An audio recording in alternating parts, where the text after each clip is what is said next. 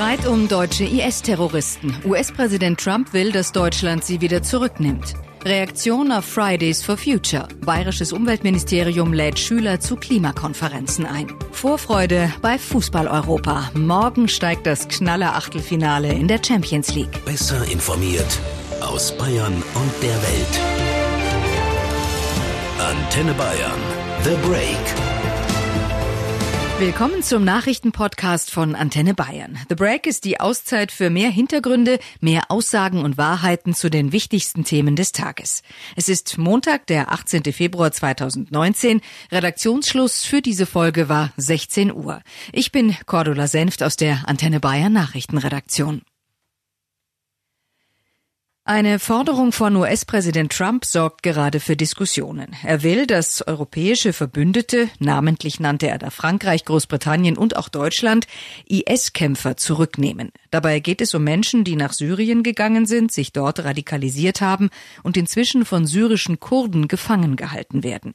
Diesen IS-Kämpfern solle in ihren Heimatländern, also auch in Deutschland, der Prozess gemacht werden. Denn, so Trump, die USA täten schon so viel, nun müssten andere vortreten und tätig werden.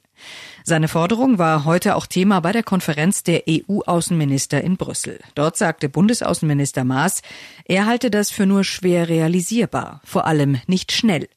Deutsche Staatsbürger hätten zwar generell ein Anrecht auf Wiedereinreise, allerdings äh, haben wir im Moment wenig Möglichkeiten in Syrien zu überprüfen, ob tatsächlich deutsche Staatsangehörige betroffen sind.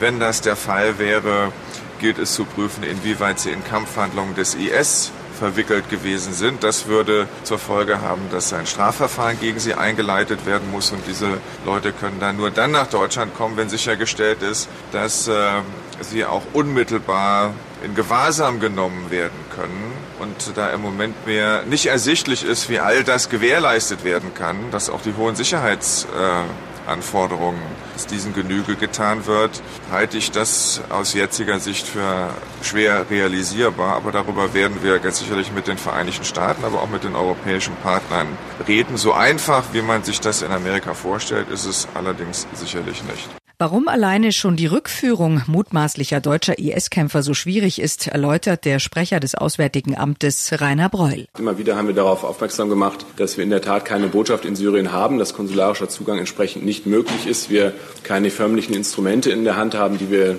in, mit anderen Staaten äh, in der Hand haben und dass daher unsere konsularische Hilfe, die wir für alle deutschen Staatsangehörigen bieten möchten, und zwar unabhängig davon, welche Tatvorwürfen sie sich konfrontiert sehen, äh, in Syrien derzeit so nicht leisten können. Es gibt keine offiziellen Kontakte der Bundesregierung zu PYD, YPG.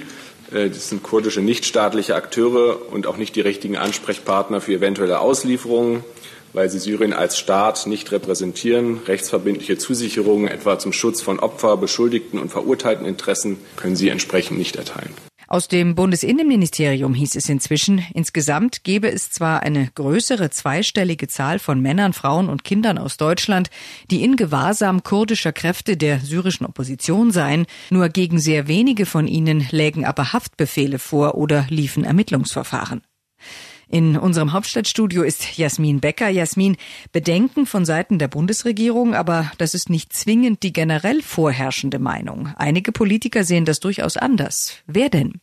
Die SPD zum Beispiel kritisiert schon lange, dass europäische Staaten bisher noch nicht bereit gewesen sind, die eigenen Staatsbürger zurückzunehmen. Auch der Vorsitzende der linke Bundestagsfraktion Bartsch findet Trumps Forderung gut. In der ARD-Sendung Bericht aus Berlin sagte er, wir sind ein Rechtsstaat und genauso sollten wir agieren. CDU-Außenpolitiker Röttgen kritisiert das Vorgehen von Trump hingegen. Die Forderung sei nicht konstruktiv. Er ist dafür, eine gemeinsame Lösung zu finden. Um wie viele deutsche IS-Kämpfer es sich handelt, ist noch nicht klar. US-Präsident Trump spricht nur ganz allgemein von etwa 800 ausländischen in Syrien gefangen genommenen IS-Kämpfern, die er in ihre Heimatländer zurückführen will. Was er mit ihnen macht, wenn ihnen nicht zu Hause, also zum Beispiel auch in Deutschland, der Prozess gemacht wird, hat Trump auch schon angedroht droht. Jasmin, was denn? Freilassen. Die Terrormiliz IS steht seit dem Wochenende vor dem Aus. Nach Angaben der Kurden befinden sich hunderte ausländische Terroristen in kurdischen Gefängnissen mit Hilfe der USA. Und Trump ist ungeduldig und will die jetzt so schnell wie möglich in ihre Heimatländer bringen, damit sie dann dort einen Gerichtsprozess bekommen. Ansonsten will er sie laufen lassen. Danke nach Berlin. Bayerns Innenminister Hermann plädiert dafür, dass Kämpfern der Terrormiliz IS der deutsche Pass entzogen werden soll. Deutsche, die noch eine weitere Staatsangehörigkeit besitzen, sollen die deutsche verlieren, wenn ihnen die konkrete Beteiligung an Kampfhandlungen einer Terrormiliz im Ausland nachgewiesen werden kann. Das sehe auch der Koalitionsvertrag der schwarz-roten Bundesregierung vor, sagt Hermann. Er forderte, dies nun schnellstmöglich umzusetzen. Das könnte auch eine gewisse Signalwirkung haben für diejenigen, die mit dem IS sympathisieren. Die Rückführung von IS-Kämpfern in ihre Heimatländer, wie schon gesagt, das war heute auch Thema bei der EU-Außenministerkonferenz. Der luxemburgische Außenminister Asselborn störte sich dabei auch einmal mehr an der Art und Weise, wie US-Präsident Trump seine Forderung in die Welt gesetzt hat. Das ist ein Problem, dessen sind wir uns bewusst in Europa, ich glaube jedes Land. Und wenn wir da eine sinnvolle Lösung finden wollen, dann müssen wir darüber diskutieren und keine Twitter hin und her schicken. Das hat keinen Sinn. Fridays for Future. Unter diesem Motto gehen seit Wochen weltweit immer freitags Schüler auf die Straße statt in die Schule. Sie fordern, dass die Politik mehr für den Klimaschutz tut und damit mehr für ihre Zukunft. Auch in Bayern demonstrieren Woche um Woche tausende Schüler. Das hat die Staatsregierung nun zum Anlass genommen, zu reagieren. Bayern-Reporter Hans Oberberger, wie denn? Ja, Umweltminister Glauber hat die Proteste jetzt aufgegriffen und will mit den Jugendlichen ins Gespräch kommen. Dazu hat er unter anderem zwei Jugendklimakonferenzen angekündigt. Eine in München, eine in Erlangen, so Glauber. Die Fridays for Future zeigen, dass Jugendliche sich wieder engagieren, und zwar in einem ganz wichtigen Thema, in dem Thema Klimaschutz. Für mich als Umweltminister eine Herausforderung, sich mit den Jugendlichen an den Tisch zu setzen, ihre Forderungen aufzugreifen und in den politischen Prozess einzuspeisen. Die beiden Konferenzen werden übrigens auch an zwei Freitagen stattfinden, nach den Faschingsferien, allerdings nachmittags, wie das Umweltministerium ausdrücklich betont, also nicht während der Schulzeit. Das ist ja einer der Hauptkritikpunkte auch der Staatsregierung. Und was genau ist da geplant an den beiden Jugendklimakonferenzen? Bei diesen beiden Konferenzen soll es unter anderem Workshops geben zum Klimaschutz. Außerdem will Glauber eine neue Internetplattform freischalten, wo sich Jugendliche austauschen können. Laut Glauber soll sich damit der Dialog der Jugendlichen verstetigen. Die jungen Leute sollen sich vernetzen können, Erfahrungen und Projekte teilen und ihr Wissen weitergeben können, so der Umweltminister. Der Bayerische Realschullehrerverband hat als erstes reagiert. Er begrüßte den Vorstoß des Umweltministers Allerdings müssten den Konferenzen auch Taten folgen, heißt es, sonst nehme man die Jugendlichen nicht ernst. Der Chef des Bayerischen Realschullehrerverbands Jürgen Böhm hat erklärt, idealerweise würden aus diesen Konferenzen tatsächlich politische Initiativen entstehen. Außerdem begrüßen die Realschullehrer, dass die Konferenzen eben am Nachmittag stattfinden sollen. Bei aller Wertschätzung für den Klimaschutz könne es nicht sein, dass Demonstrationen dauerhaft während der Schulzeit stattfinden. Hans, nochmal ein Blick zurück. Wo hat die Fridays for Future Bewegung denn überhaupt ihren Ursprung gefunden?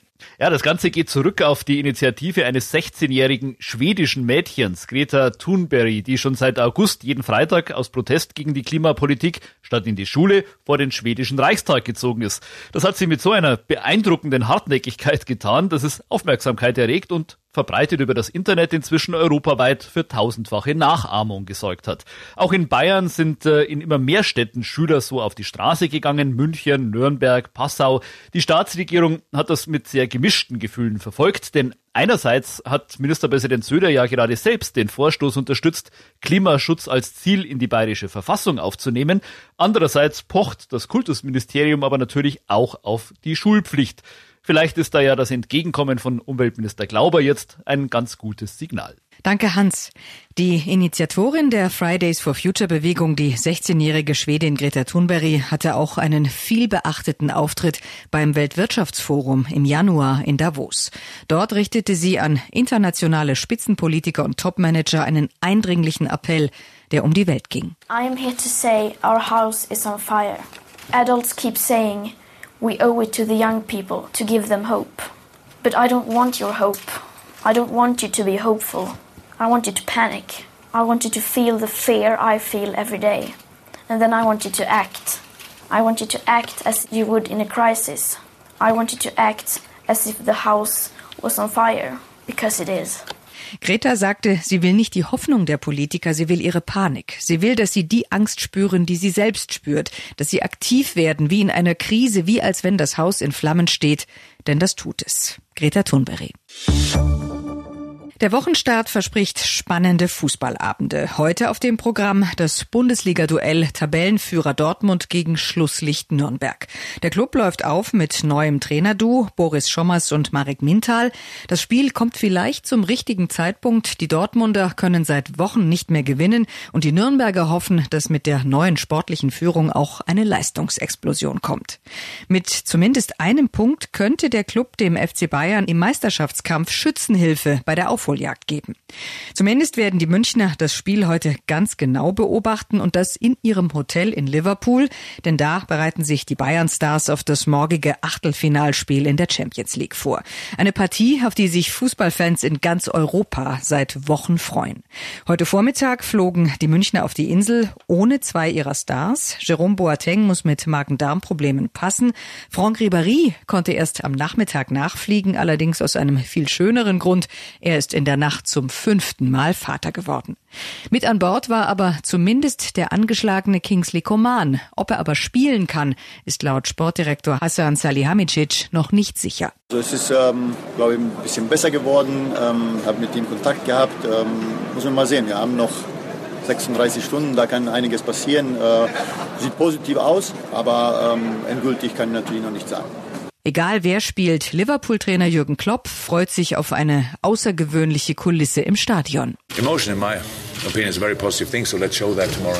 Also Emotionen sind grundsätzlich was sehr Positives und das wollen wir morgen zeigen zu Hause an der Anfield Road.